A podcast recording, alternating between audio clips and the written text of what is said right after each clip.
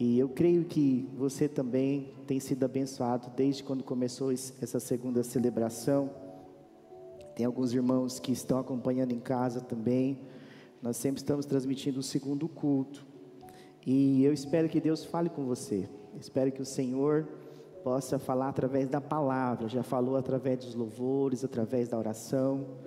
E eu quero dizer para você que você está na casa de oração. Então você está na liberdade de adorar o Senhor, de glorificar o nome do Senhor Jesus, de dar glória àquele que tem todo o direito, que é um só, que é Cristo. E tudo foi preparado aqui pensando nele. Tudo foi preparado para ele, esse culto. Então eu quero convidar você a abrir sua Bíblia em Marcos, capítulo de número 5, versículo 1. Marcos, capítulo 5, versículo 1.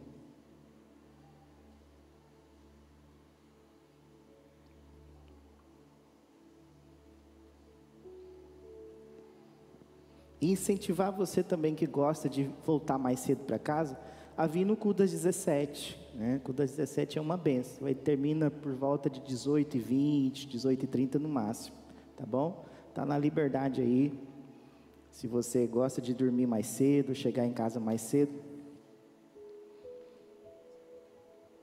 Marcos capítulo de número 5, versículo de número 1. Marcos 5,1 diz assim: Todos encontraram, amém? Se você está sem Bíblia, só me acompanha aí que você vai, depois eu vou explicar a história. Jesus e os discípulos chegaram a outra margem do mar, a terra dos Gerazenos.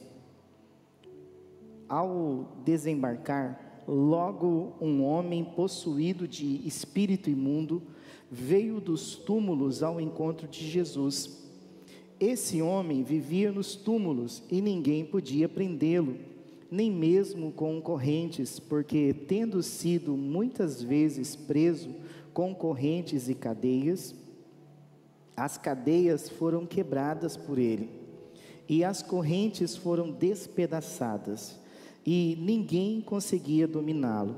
Andava sempre de noite e de dia, gritando por entre os túmulos e pelos montes, ferindo-se com pedras. Quando de longe viu Jesus, correu e prostrou-se diante dele, gritando em alta voz: O que você quer comigo, Jesus, filho do Deus Altíssimo? Porque por Deus peço-lhe que não me atormente. Ele disse isto porque Jesus tinha dito a ele: Espírito imundo, saia desse homem. Então Jesus lhe perguntou: Qual é o seu nome? Ele respondeu: Legião é o meu nome, porque somos muitos. E pediu-lhe com insistência que não os mandasse para fora do país. Ora, uma grande manada de porcos estava pastando ali pelo monte. E os espíritos imundos pediram a Jesus: mande-nos para os porcos, para que entremos neles. E Jesus o permitiu, então, saindo os espíritos imundos, entraram nos porcos, e a manada, que era cerca de dois mil, precipitou-se despenhadeiro abaixo, para dentro do mar, onde se afogaram. Os que tratavam dos porcos fugiram e foram anunciá-lo na cidade e pelos campos. Então o povo saiu para ver o que tinha acontecido. Aproximando-se de Jesus, viram o endemoniado, o que antes estava dominado pela legião, assentado, vestido em perfeito juízes, juízo, e temeram. Os que haviam presenciado os fatos contaram-lhe o que tinha acontecido ao endemoniado e também falaram a respeito dos porcos. E começaram a pedir com insistência que Jesus se retirasse da terra deles. Quando Jesus estava entrando no barco, aquele que antes estava possuído pelos demônios pediu com insistência que Jesus o deixasse ficar com ele. Jesus, porém, não o permitiu, ao contrário, ordenou-lhe: vá para sua casa, para os seus parentes e conte-lhes tudo o que o Senhor fez por você e como teve compaixão de você. Então ele foi e começou a proclamar em Decápolis tudo o que Jesus lhe tinha feito e todos se admiraram. Amém? Glória a Deus. Amados, essa história é bem conhecida, ela está registrada também no Evangelho de Mateus, no capítulo de número 8, a partir do versículo 28. São menos versículos, mas está registrada lá. E também no Evangelho, no Evangelho de Lucas, no capítulo 8, também está registrado sobre essa mesma passagem. Talvez você leu, você leu lá em Mateus e está falando dois endemoniados, né? Está falando dois, né? Quem leu já esse texto? Fala dois. E você ficou assim, será que é eles mesmos, né? Que é o mesmo aqui de Marcos? É o mesmo. É porque cada evangelho, irmãos, ele foi destinado a um grupo de pessoas quando foi escrito, segundo os comentaristas que eu tive pesquisando sobre isso. Então, Mateus, ele escreveu para um grupo específico. E já, tanto que em Mateus são poucos versículos, é bem resumida a história. Já em Marcos, ela está com mais detalhes. Em Lucas tem outros detalhes. É a mesma coisa aqui. O culto começou, teve o culto das 17. E alguém, se você perguntar para 10 pessoas ou 3 pessoas que participam, colocar 3 pessoas que participaram do culto das 17, aí você pergunta assim, irmão, qual foi o louvor que cantou? Como que os irmãos tocaram? Qual foi a palavra que o pastor ministrou no primeiro culto? Cada um, irmãos, mas sem combinar, eles vão te passar na visão daquilo que eles viram o culto que aconteceu. Então, nos evangelhos não é diferente, eles são testemunhas. Mateus, ele era um dos apóstolos, mas Marcos era um discípulo e Lucas ele vem tornar ser discípulo depois. E quando Lucas vai escrever, para você ver que tem vários detalhes, ele sai pesquisando com os apóstolos, com os discípulos, contaram para eles, narraram as histórias. E segundo os comentaristas, Marcos e Lucas, eles enfatizaram mais a questão do acontecimento de que quantas pessoas tinham. Que Marcos aqui está preocupado sim em provar o poder de Jesus.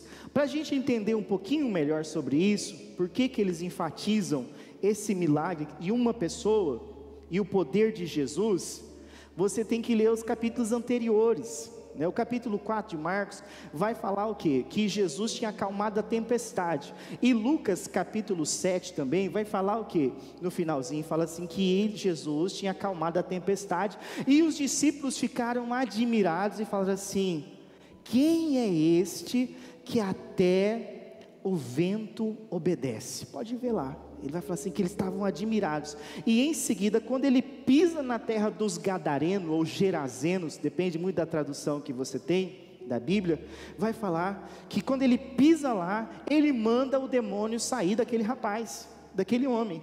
E quando ele dá ordem, a Bíblia fala que aquele, aquele endemoniado chega até Jesus, lá em Mateus fala que são dois, mas em Marcos, aqui vamos ficar em Marcos, fala que chega até Jesus, se prostra e adora e faz uma pergunta e fala assim: Deixe-nos em paz, filho do Deus Altíssimo.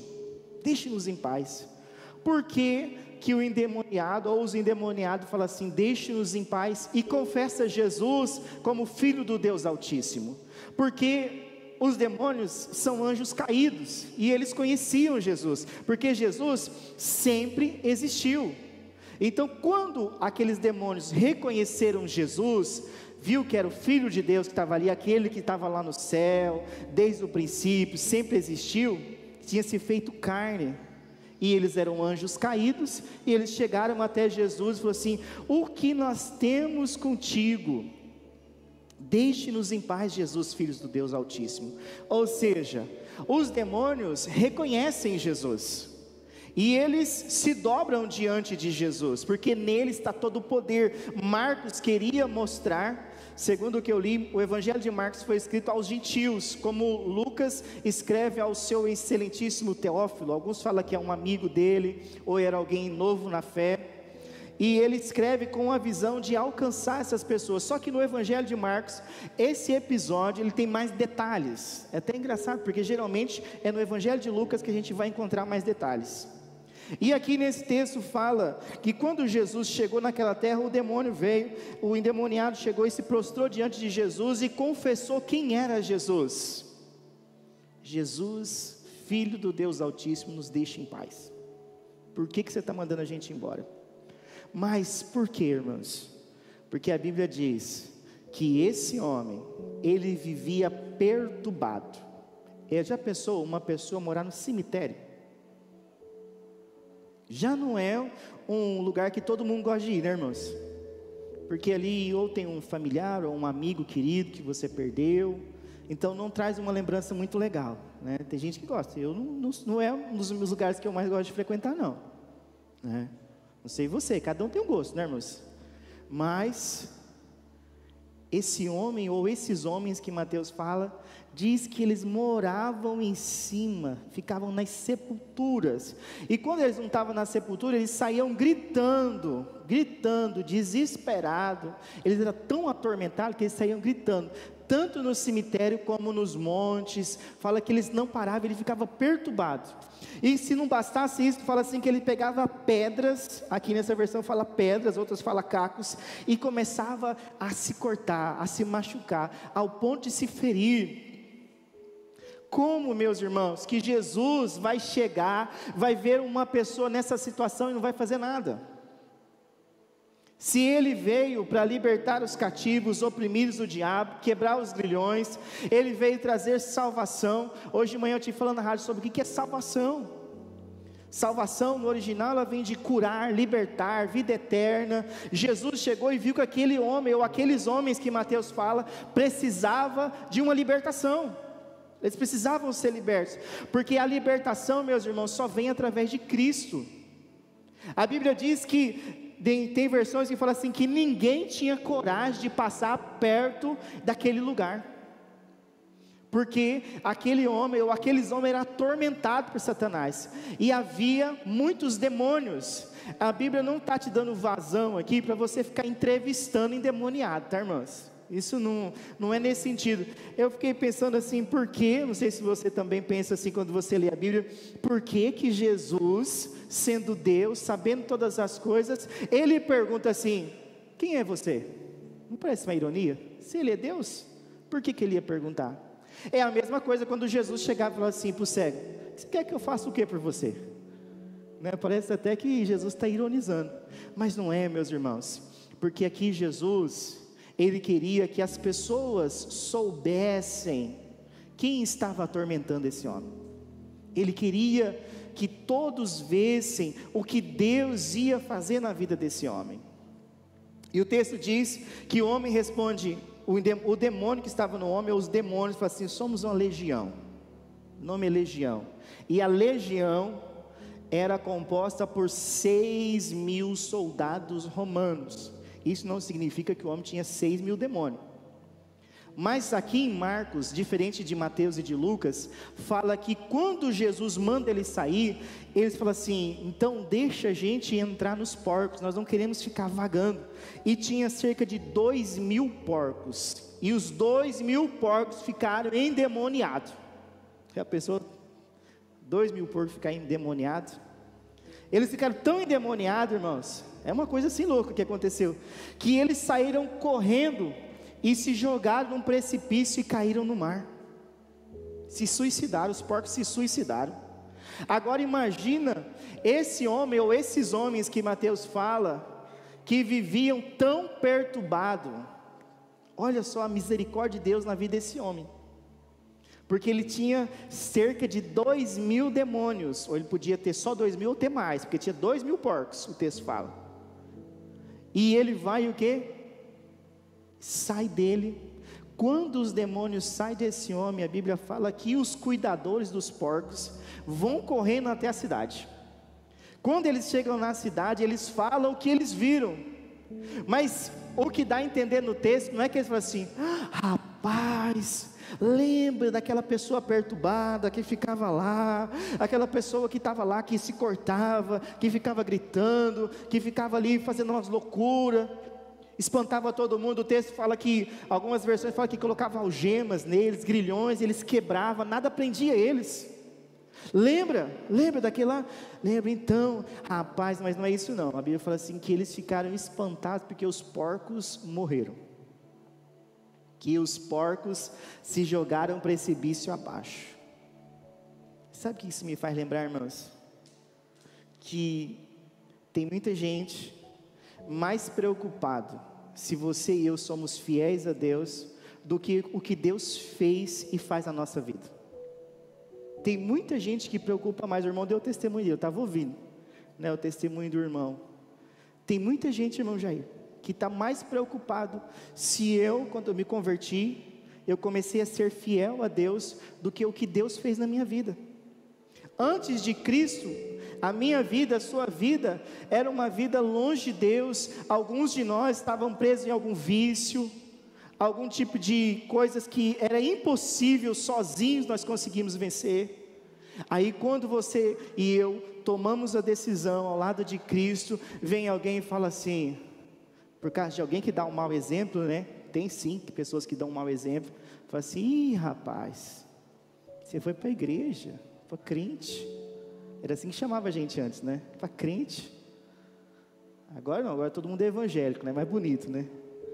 Mas ou gospel, para quem é mais moderno, né? Se torna gospel. E ele fala, aí a pessoa fala assim: Mas rapaz, não precisa disso não, não precisa de igreja não, precisa se batizar não. Você não já batizou quando era criança? Ah, não precisa disso não. E a pessoa começa a querer nos afastar daquilo que Deus está fazendo. E não foi diferente, meus irmãos, com ele. Eu lembro no início da minha conversão que as pessoas não acreditavam na minha conversão.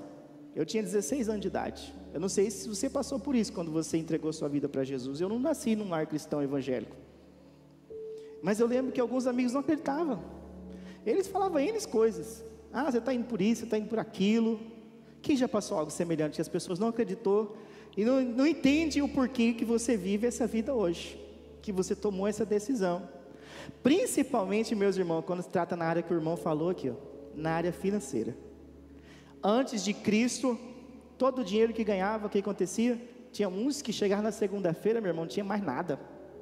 A família vivia passando perrengue por causa do álcool, por causa das drogas, por causa da prostituição, Aí, meu amado, a pessoa vai para Cristo, Cristo tira o álcool, tira a prostituição, tira o adultério, tira a mentira, tira os vícios. Aí alguém vai, vai lá e fala assim: Ah, esse é bobo mesmo, ele vai ser dizimista.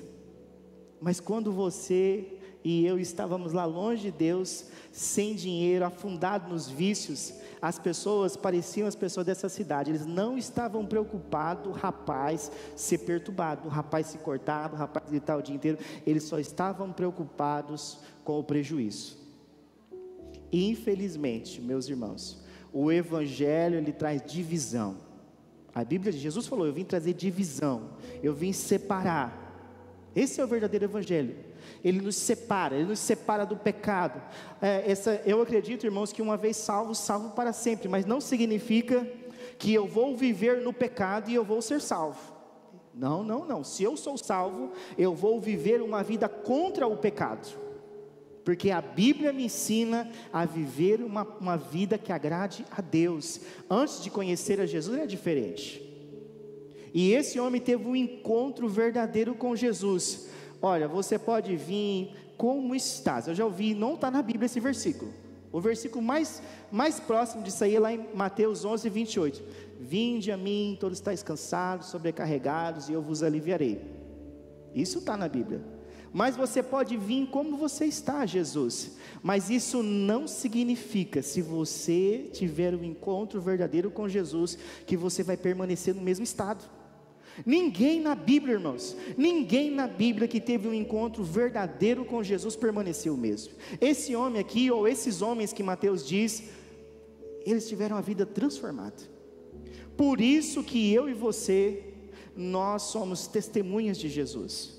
Que mesmo nós sendo falhos, pecadores, não significa que eu recebi Jesus, você recebeu Jesus, que você não vai pecar mais. É uma batalha carne e espírito, a Bíblia fala lá em Gálatas capítulo 5.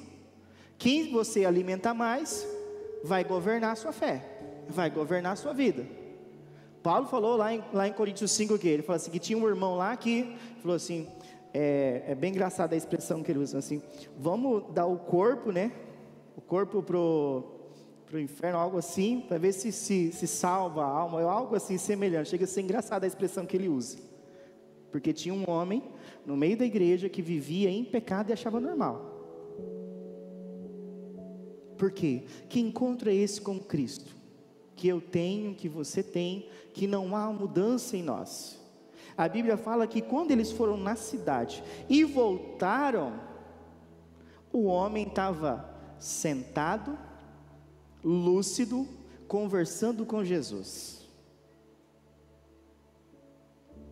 Aonde abundou o pecado, superabundou a graça, meus irmãos. Aonde abundou o pecado, superabundou a graça. Fala para mim se esse homem ou esses homens que Mateus fala tinham alguma chance de alguém um dia falar assim. A Bíblia não fala quanto tempo eles viveram nesse estado. A Bíblia não fala isso. Nenhum dos evangelhos, nem comentário, ninguém comenta sobre isso. Mas a Bíblia fala que esse homem, quando ele teve o um encontro com Jesus, quando aqueles demônios foram para aqueles porcos, esse homem ficou são, ficou curado, liberto por Jesus. Ou seja, eu e você, nós estamos aqui, nós nos encontramos com Cristo para sermos curados, libertos, transformados, irmãos. Jesus, ele morreu na cruz para perdoar os nossos pecados, mas também para nos curar de tudo. O irmão deu o testemunho dele aqui, o testemunho dele é muito forte. Como Deus curou ele, como Deus cuidou dele. Sabe por quê, irmão? Porque ele tinha um compromisso com Jesus. Deus tem compromisso com aquele que tem compromisso com ele. A misericórdia é assim, irmão. Ó. Tem, acho que é Provérbios, se não me falha, mas fala assim: dia que chove para o justo, chove para o injusto. Se não for Provérbios, você me perdoe. Mas tem um versículo que fala assim: dia que chove para um, chove para o outro. Mas, Mateus 6, capítulo 6, do versículo de número 19 em diante, 25 em diante, vai falar que Deus vai cuidar de nós em todas as coisas, todas as necessidades do dia a dia. Só que ele termina dizendo assim no versículo 33: Buscai, pois, em primeiro lugar o reino de Deus, a sua justiça, e todas essas coisas vos serão acrescentadas. Então, todas as vezes que o irmão Jair, que deu o exemplo aqui, ele deu o testemunho dele, ele obedeceu a Deus, Deus acrescentou. Não é porque ele é filho predileto do Senhor, isso é para todos, meus irmãos. Todos nós, se nós obedecermos a palavra de Deus, as coisas que nós precisamos, não importa se o mundo está em crise, não importa se está tendo pandemia ou não, não importa o que está acontecendo, Deus vai continuar cuidando de nós. Meus irmãos, você acha que é difícil com tudo que está acontecendo? Se você ler o livro de Atos, eles estavam entregues à morte todo dia, todo dia alguém podia morrer naquela igreja. E foi a época que a igreja mais cresceu. Foi debaixo de perseguição, debaixo de palavra de morte. Mas os discípulos não pararam de testemunhar de Jesus. Os discípulos não paravam. Essa cidade aqui não se preocupava com esse homem, não. Não se preocupava. Eles estavam preocupados somente com as coisas deles. Na hora que tocou nas coisas, ele falou assim: em vez de falar assim, Jesus, Olha, nós recebemos Jesus aqui, o Salvador, libertou ele, ou libertou eles, como diz lá em Mateus. Mas, eles falam assim: Jesus, tem como o senhor ir embora, não? O senhor está incomodando aqui. Amados, o Evangelho verdadeiro incomoda, ele incomoda o pecado. Não tem como nós vivermos o Evangelho verdadeiro e achar que as pessoas vão aplaudir você, não fazer mais parte de muitas coisas que você sabe que desagradava a Deus. Ele incomoda. Fulano ficou chato agora. Não bebe mais comigo. É assim? Fulano ficou chato, só ouvindo agora. Ah, esse fulano, eu vou lá na casa dele e falo assim: oh, desculpa, eu estou indo para a igreja agora. agora tudo é igreja. Meu Deus do céu. O Evangelho incomoda, meus irmãos. É esse tipo de divisão que o Senhor Jesus falou que ia trazer de incomodar, de tirar da zona de conforto, de comodismo, aqueles que não tomavam a decisão lá de Cristo, mas também de incomodar aqueles que não querem. O Evangelho ele incomoda. Jesus fala assim: olha, se você quer me seguir, você tem que morrer. E esse homem, irmãos, ele não se preocupou, então eu não posso mais ficar aqui curado, eles me aceitavam doente, então eu vou seguir Jesus. Ele queria, segundo os comentaristas, ele queria fazer parte dos doze, ele queria estar com Jesus em tudo, em todos os lugares. Mas quando ele falou assim, Senhor, eu quero ir com o Senhor, olha o que o Senhor fez na minha vida, eu quero, eu quero ser um discípulo do Senhor, eu quero andar com o Senhor, Jesus. Jesus falou o quê? Não, não, você não vai comigo. Você não vai comigo porque eu tenho algo maior na sua vida. Talvez um dia você já leu a Bíblia e pensou assim, poxa, podia ser um dos onze, né? Porque um não é legal, né? O doze lá não é legal. Podia ser um dos onze. Por que, que eu não nasci no tempo lá que Jesus veio na terra para mim poder ver Jesus, caminhar com Jesus, ver os milagres de Jesus? Por que, que isso não aconteceu? Jesus, meus irmãos, quando ele esteve aqui também teve pessoas que o rejeitaram, que não creram, que viram ele e não creram nele. Está aqui ó, nesse texto. A cidade mandou Jesus embora. Tem muita gente mandando Jesus embora e está pagando um preço alto. Tem muita gente desse jeito aqui, ó, mandando Jesus embora. Não, não, não vou servir Jesus não, porque senão eu tenho que deixar isso aqui. Ah, porque senão lá no meu trabalho eu não vou poder mais fazer isso, não vou poder mais mentir, eu não vou poder mais dar o meu jeitinho. Isso mesmo, amado. Para servir a Jesus tem que abandonar aquilo que não agrada a Deus, vai ter que vai acabar jeitinho. A Bíblia não aceita, é sim, sim, não, não. Eu, eu, eu sinto muito, meu amado, se você não gosta de ouvir esse tipo de palavra, mas é o que está na Bíblia. Eu prefiro obedecer a Deus do que aos homens. O que eu mais ouço na internet é mensagem. Eu não escuto esse tipo de mensagem, mas frases de efeito de alimentar o ego do homem. Você não sei o quê, porque você, meu irmão, você não é nada. Eu e você não somos nada. Se tem uma coisa na nossa vida que mudou foi Cristo. Tudo é por Ele, tudo é para Ele. Nós não somos nada. Se esse homem aqui não tivesse o um encontro com Jesus, a história dele nem estaria registrada na Bíblia. Se nós não tivéssemos um encontro de, com Jesus, que seria de nós? Que seria de nós? Você já parou para pensar? Aí tem gente aí ensinando aí que você é isso, você é aquilo, você faz, você acontece. Você não é nada, meu amado. Se não fosse a graça de Jesus na nossa vida, eu me incluo dentro, eu não sou nada sem Cristo. Cristo é o centro de tudo. Cristo é o centro da igreja. O dia que Cristo não for o centro da igreja, a igreja perdeu o propósito dela na terra.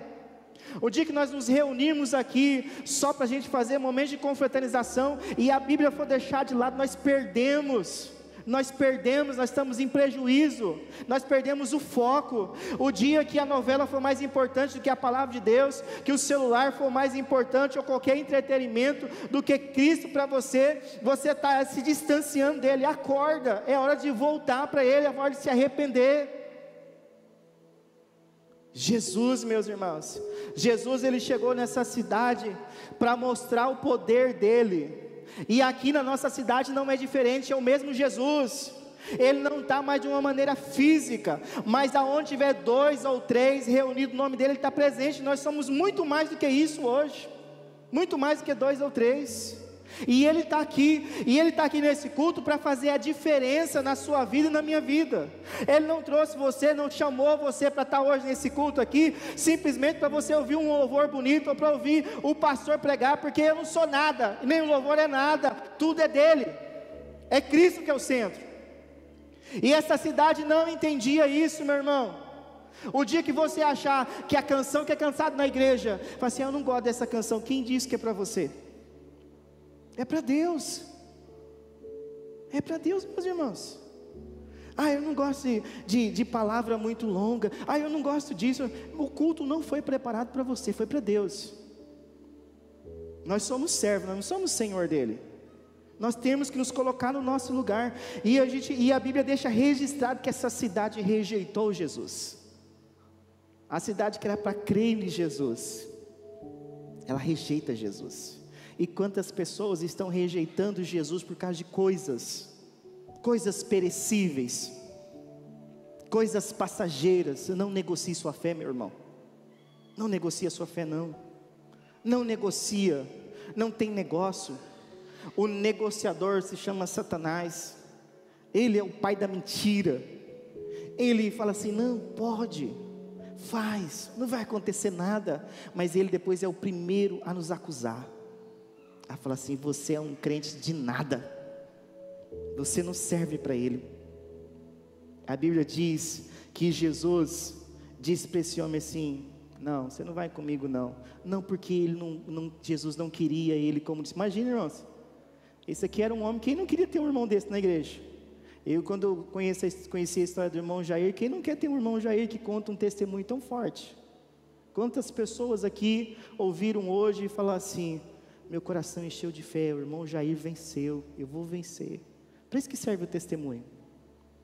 Quem não quer ouvir um testemunho, irmãos? Quem não quer pessoas. Mas Jesus podia falar assim, levar ele todo lugar e falar assim: ó, esse aqui é aquele rapaz que lá do Gadareno, do Gerazeno, que tinha lá dois mil demônios, saiu dele, entrou nos porcos. Jesus não fez isso. Jesus não fez isso. Jesus transformou a vida desse rapaz e falou assim: volta para casa. Volta para casa. Volta para casa Olha o que diz aqui no versículo 19. Jesus, Marcos 5, 19. Porém, não o permitiu, ao contrário, ordenou: vá para a sua casa, para os seus parentes, e conta-lhes tudo. Eu não sei se está aqui, conte a todos, né? Eu coloquei aqui no tema. Conte a todos. Sabe por que, que Jesus teve misericórdia da sua vida, da minha vida? Para sermos testemunhas dele para contar para todo mundo o que Deus fez por nós. Quem, quem podia dizer, irmãos, poderia dizer que um homem, que nem esse rapaz, esse, esse endemoniado aqui de Marcos, um homem perturbado, todo mundo tinha, ah, na versão, a mensagem chama ele de louco, havia um homem louco, um homem louco, olha só, numa tradução mais contemporânea, chama ele de louco, perturbado, Agora Jesus faz dele um homem de Deus e fala assim: ó, vai lá e testemunha para sua casa, conta para todo mundo, conta para todos o que Deus fez na sua vida. Amado irmão que está aqui hoje, ou que está ouvindo esse culto, assistindo, perdão, eu quero dizer uma coisa para você: não importa quem você seja para esse mundo, Deus sempre te vê diferente. Deus te vê uma pessoa transformada.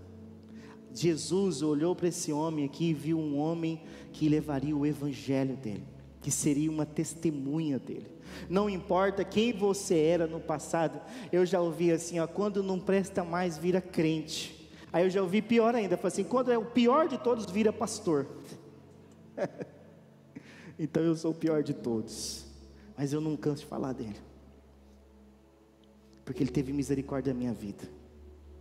Paulo fala assim: Eu sou como um filho abortivo que nasceu fora de tempo. Ele nem se considerava apóstolo, porque ele não andou com Jesus como os outros.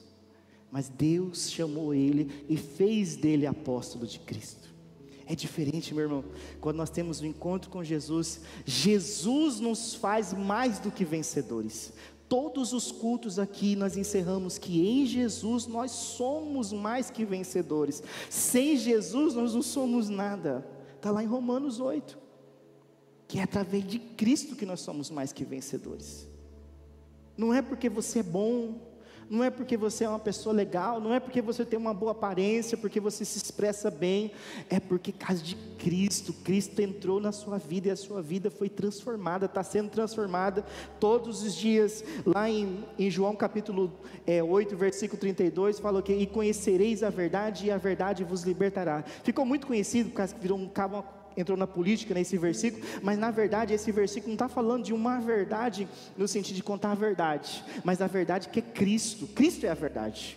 Essa é a verdade que está lá em, em, João capítulo 8, versículo 32. E no versículo 36 de João 8 diz assim: Se o Filho vos libertar, verdadeiramente sois livres. É Jesus que nos transforma, irmãos.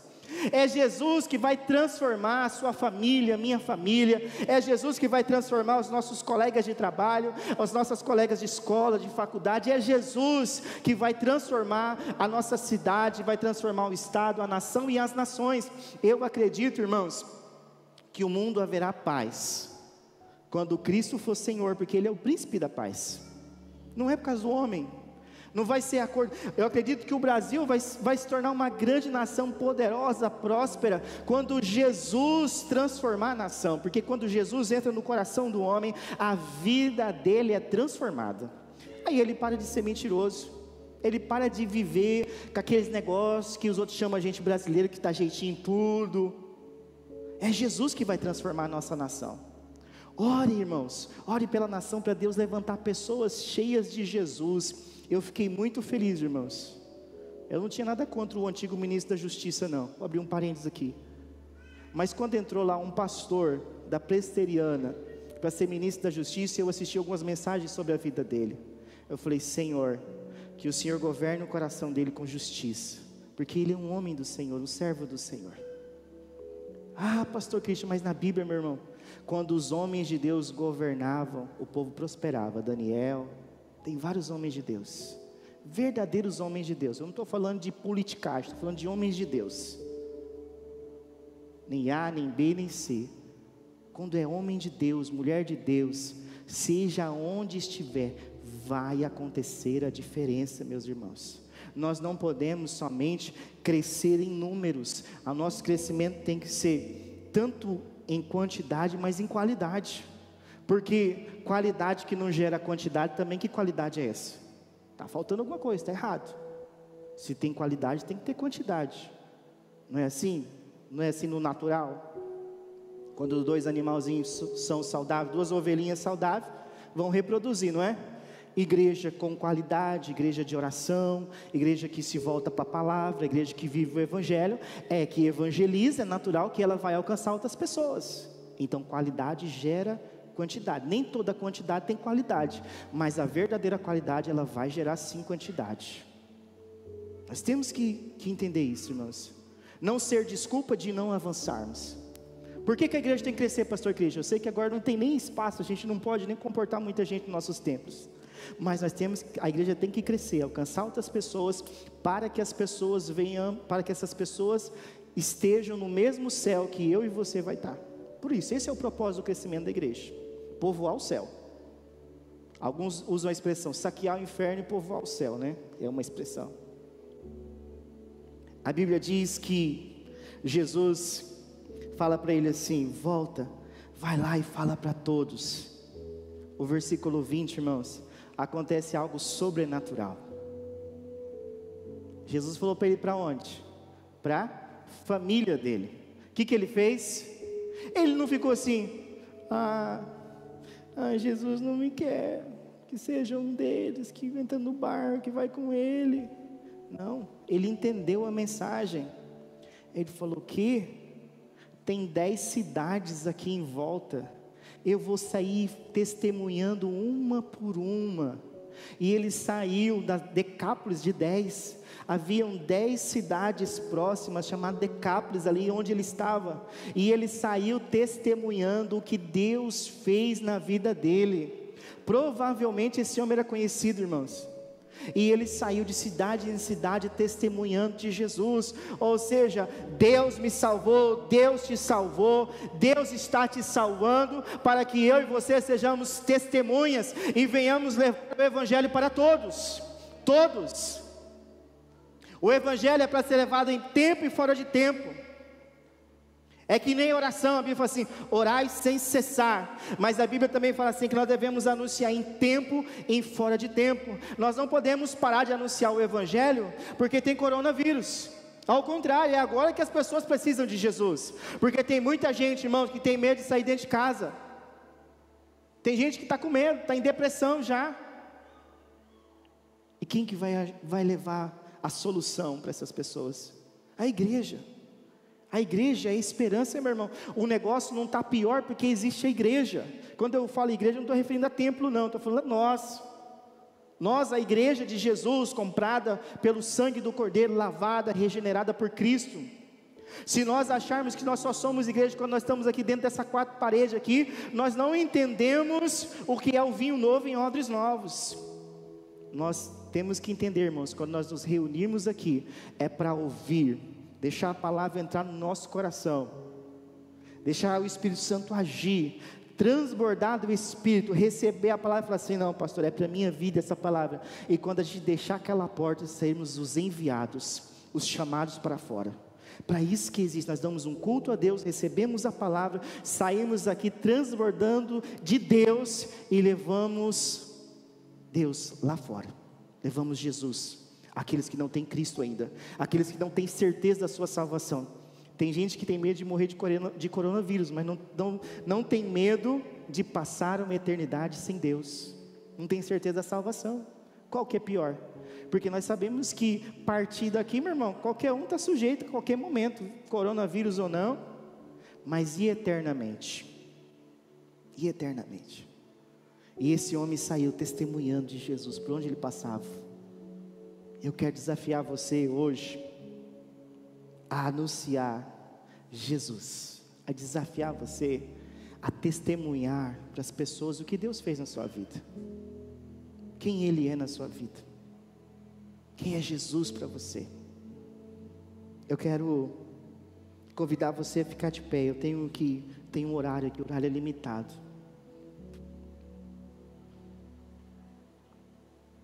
Se você puder só, só se você puder. E se você, meu amado, não é como aquela cidade que achou que servir a Jesus é prejuízo, mas você quer fazer um compromisso com Jesus, eu quero convidar você a baixar sua cabeça. Se você quiser se ajoelhar, você pode se ajoelhar. Mas eu quero desafiar você a fazer um compromisso com Jesus. De anunciar o Evangelho aonde você estiver, de falar de Jesus, seja na sua casa, para os seus familiares, a fazer um compromisso como aquele homem de ex-endemoniado, agora se torna um missionário nas mãos do Senhor. Deus te chamou para uma grande obra. Nem todos, irmãos, serão pastores, profetas, apóstolos, evangelistas, mestres, mas todos são discípulos e discípulos de Jesus. E todos são convocados e receberam uma ordem de Jesus: vão e façam discípulos. Esse é um chamado de Deus para todos nós, meus irmãos. Esse é um chamado de Deus para mim, para você. Cada um de nós temos, Deus tem chamado. Ele fala assim: Filho, filha, eu te salvei para que leve o meu nome a todos, em todos os lugares que você for, ser minha testemunha, Jerusalém, Judéia, Samaria e até os confins da terra. O que que nós estamos fazendo como igreja? Sabe, meus irmãos, tem mais gente discutindo política nas redes sociais do que falando de Jesus. Igreja, líderes, isso entristece meu coração. Eu falo assim: olha, se eles defendessem Jesus como eles defendem a posição política e falassem de Jesus, muitas pessoas nesse período seriam salvas. Sabe que um dia eu passei uma experiência na política. Eu nunca fui candidato a nada, não tenho essa pretensão, não tenho esse chamado. Mas eu me lembro que eu era pastor num bairro e foi um candidato lá. E eles me chamaram para conversar, eles vieram num culto, a celebração da célula tinha em torno de umas 300 pessoas no culto, eu lembro. E eles me chamaram, reuniram comigo no canto e falou assim: "Olha, pastor Cristo, nós queremos que o Senhor nos autorize a falar em teu nome, visitar a casa dos irmãos. que o Senhor está nos apoiando, só isso. Eu falei assim: não, eu não autorizo. Sabe por que, que eu não autorizei, irmãos? A política nos divide, Cristo nos une. E eu falei, fui bem sincero para aquelas pessoas. Eu falei assim: ah, mas eu sou parente de evangelho. Eu falei assim: meu amado, não. Eu estou aqui nessa igreja lutando pela unidade do corpo de Cristo. Cristo nos une. E o pensamento político, se ele entrar aqui, ele vai dividir a igreja de Cristo. E isso, depender de mim, não vai acontecer. E aqui também não vai ser diferente, meus irmãos. Esse é o meu posicionamento político. Pastor Cristo é pastor. A igreja, para mim, é o corpo, são as ovelhas do Senhor. Não são cabos eleitorais de ninguém. Nós somos comprados por Cristo por um alto preço para nos unir. Você pode ter seu candidato, eu posso ter o meu. Isso não vai mudar em nada a nossa amizade e o meu amor por você. Mas eu vejo nas redes sociais irmãos brigando por causa de política. E cadê Cristo que nos une? Cadê o Jesus que nos une? Eu sei que não tem muito a ver com o que eu estou pregando aqui, mas o Senhor falou no meu coração que tem para mim dar essa dica para você. Não vá para esse lado, não. Você pode ter seu posicionamento político, mas nada pode tomar o lugar de Cristo no seu coração. É Cristo, é Cristo que vai fazer a diferença. É Cristo, se você tirar um tempinho diário lá quando você for olhar o seu Face, o seu Instagram, qualquer uma das redes sociais da sua preferência e falar alguma coisa de Jesus levar Jesus para as pessoas. O mundo precisa de Jesus e Deus está chamando você e eu nesse tempo para ser testemunha, para falar de Jesus. E se você sente-se chamado por Deus, eu quero que você levanta uma das suas mãos, eu quero orar com você.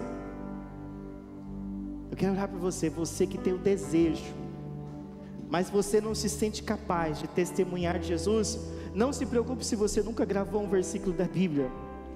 Os versículos, os capítulos foram colocados para nós encontrarmos. As primeiras Bíblias eram pergaminho, eram os rolos.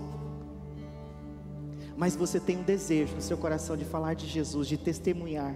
Eu quero orar com você nessa noite. Senhor, ajuda-nos. Ó Deus, que nós não venhamos perder o foco como igreja do Senhor, ó Pai. Que nós venhamos, ó Deus, ser testemunhas do Senhor, ó Pai. Que esta igreja, ó Deus, a cada dia se comprometa com Cristo, a começar em mim, Senhor. Que nós venhamos ser, ó Pai, como esse homem era, ó Deus, onde abundou o pecado, o Senhor abundou a sua graça, diz a tua palavra. Que nós venhamos dar o nosso melhor para o Senhor. Nós só temos uma vida, Senhor. E nós não queremos ser o impedimento, ó Pai, de levar a tua palavra. Que nós não venhamos ter medo de ser testemunhas, Senhor. Mas que nós venhamos nos comprometer com o Senhor, ó Pai. Abençoe esse irmão, essa irmã que está comprometido contigo, Senhor. Ó Deus, se houver entre nós alguém que não fez um compromisso contigo, que o teu Espírito esteja convencendo do pecado, da justiça e do juízo, e levando ela ao encontro verdadeiro com o Senhor nessa noite. Em nome de Jesus, em nome de Jesus, ó Pai, eu te peço, ó Deus, bênção sem medida, sacudida, recalcada e transbordante, ó Deus, sobre a tua noiva nessa noite. Ó Deus Todo-Poderoso, que o Senhor, ó Pai, continue sendo o centro do nosso coração, o centro do culto, ó Pai.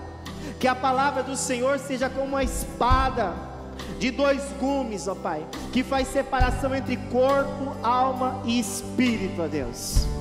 Que, ó Pai, em nome de Jesus, essa palavra venha nos incomodar, Senhor. Que essa palavra de hoje, ó Deus, que nós venhamos sair daqui inconformados com a vida cristã que nós levamos, ó Pai que nós possamos, em nome do Senhor Jesus, sair daqui, ó Pai, testemunhando, ó Deus, sem medo, ó Pai. Tira todo medo, Senhor. Tira, Senhor, em nome de Jesus. Traz um espírito de ousadia, Senhor, sobre a tua igreja, um espírito, Senhor, em nome de Jesus, de ousadia, de fé, Senhor. Acrescenta fé ao nosso coração, ó Deus, coloca em nós o espírito de amor, Senhor. Derrama do teu amor, ó Pai, amor pelo Senhor, amor pelas almas, ó Pai, pelas pessoas que Cristo morreu, assim como morreu por nós, em nome do Senhor Jesus, ó Pai. Oh Deus Todo-Poderoso, em nome de Jesus, assim como o Senhor começou uma boa obra, a tua palavra diz que o Senhor é fiel para terminá-la, Pai. Em o nome de Jesus, continua fazendo do teu jeito, da tua maneira em nós, ó Pai. Continue agindo em nosso coração, ó Pai.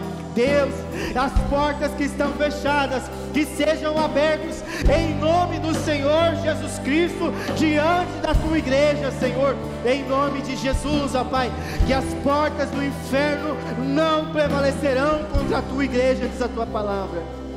Ó Deus poderoso, em nome de Jesus, Senhor, nos faz testemunhas, ó Pai, testemunhas, ó Pai, vivas, pedras vivas, ó Pai, de uma construção espiritual, Senhor. Como diz a tua palavra, levanta aqui, ó Pai, sacerdócio real, nação santa, povo escolhido, seleito pelo Senhor, em nome de Jesus. Ó Deus, se alguém entrou aqui ou está assistindo, que estava com o coração angustiado, ó Deus, que o teu poder possa visitar esse coração neste momento e libertar essa pessoa, porque Cristo veio, morreu na cruz pelos nossos pecados, mas também para nos libertar de toda obra de Satanás, em o nome do Senhor Jesus Cristo todo mal vai saindo do alto da cabeça, a planta dos pés dessa vida, dessa casa,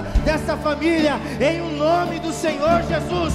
Eu declaro pela fé cura, libertação, em o nome do Senhor Jesus. Teu é o poder, Senhor, Teu é o reino, Teu é o governo da igreja, do Teu povo, Senhor, em o nome de Jesus. Nós cremos, ó Deus, que em Cristo Jesus nós somos mais que vencedores, porque Ele nos amou primeiro. Senhor, aonde tiver o enfermo, ó Deus, nessa cidade, derrama no teu poder que cura e sara, Senhor. Ó Deus, aonde tiver um familiar nosso que não mora em Sapezal, mas que está enfermo, ó Pai, eu te peço que o teu poder visite essa pessoa, Deus. Ó Pai, aonde tiver uma pessoa um familiar, um amigo, um conhecido que está em depressão, que o teu poder esteja visitando essa, essa pessoa, porque o Senhor Jesus foi aquele que libertou, ó Pai, esse homem, ó Pai, que estava atormentado por demônios, ó Pai. Nada é impossível para Deus. Nós cremos que o Senhor continua sendo o mesmo, ó Pai. Que o Senhor continua sendo o Senhor da igreja, dos discípulos e as discípulas do Senhor nessa noite, ó Pai. Tira todo medo, Senhor, todo mal, em nome do Senhor Jesus. Vai embora e não volte nunca mais na vida dessa pessoa, desse meu irmão, dessa minha irmã que está me ouvindo, que está aqui nessa noite, em nome de Jesus, Senhor. Teu é o poder, Senhor, Teu é o reino, em nome de Jesus. Amém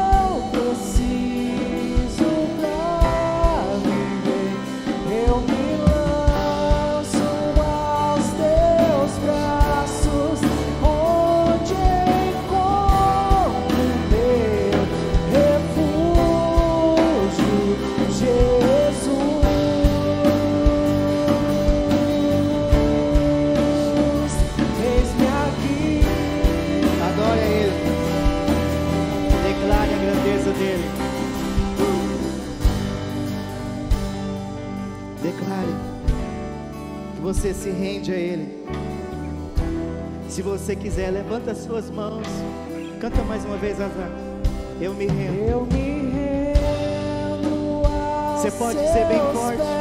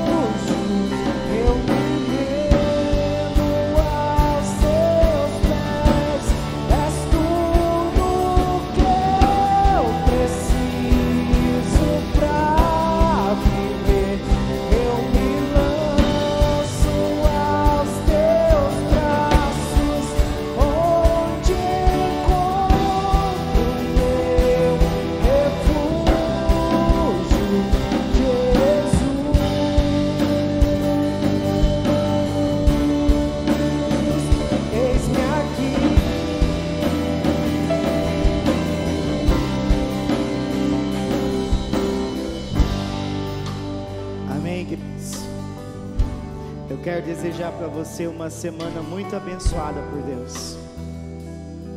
Que você consiga ser, que através do Espírito Santo que habita em cada um de nós, nós possamos ser testemunhas diárias do Senhor. Diárias, todos os dias. Todos os dias. Nada vai te impedir, pode nos impedir de ser testemunhas de Jesus. Se nós não pode visitar, nós vamos testemunhar através de WhatsApp, vamos testemunhar através de Facebook, Instagram, não importa, nós vamos testemunhar. Eu tenho um amigo pastor que ele não podia abrir o templo, ele saiu andando na rua com a caixinha de som, a pastora dirigindo e ele falando de Jesus na cidade. O templo não podia abrir, mas a palavra continuou sendo ministrada. Ele estava testemunhando para mim. Então, nada, meu irmão, nada é maior do que Cristo em nós, nada é maior do que Jesus, nada tem mais poder do que Ele, e que o Espírito Santo de Deus, quando você acordar amanhã cedo e for orar, ou se você separar um outro antes de dormir, não sei qual o seu horário de oração, onde você for ler a Bíblia, o Espírito Santo de Deus possa ser como um rio de águas vivas no seu interior que ele possa fluir vida de Deus em você, e que você não seja um, um rio só para você, você não vai ser uma caixa d'água que vai reter água, você é um rio. Então o rio, a água vai levando, ele vai passando, e vai levando vida onde ele passa. E assim você e eu nós vamos ser. A Bíblia diz que nós temos o Espírito Santo e ele flui como um rio de águas vivas. Aonde nós passarmos, aonde você passar, um rio de águas vivas vai chegar, que é o Espírito Santo de Deus. E que Deus venha guardar você e a sua família de todo espírito de enfermidade, em nome de Jesus. Que Deus venha cuidar de você, da sua casa. Durma em paz, acorde em paz, trabalhe em paz, com prudência, com segurança, mas em paz, crendo que Deus continua cuidando de você, que Deus não, não deixe dormir por causa de dívida, acredite que Deus é fiel e vai cuidar da sua vida financeira, e vai cuidar de você em todas as, continue sendo fiel a Deus, continue andando com Jesus. Ninguém pode ser melhor ou maior do que ele. Esse homem aqui, meus irmãos, não tinha chance nenhuma, mas quando Jesus chegou na vida dele, a vida dele foi transformada. E assim é na nossa vida. Nós temos que crer o que está escrito na palavra. Nós temos que crer o que está escrito aqui. Vamos falar a nossa frase? Levanta a mão assim como vencedor, como vencedora. Em Jesus nós somos mais que vencedores. Vou contar até três. Um, dois, três e em Jesus somos mais que vencedores.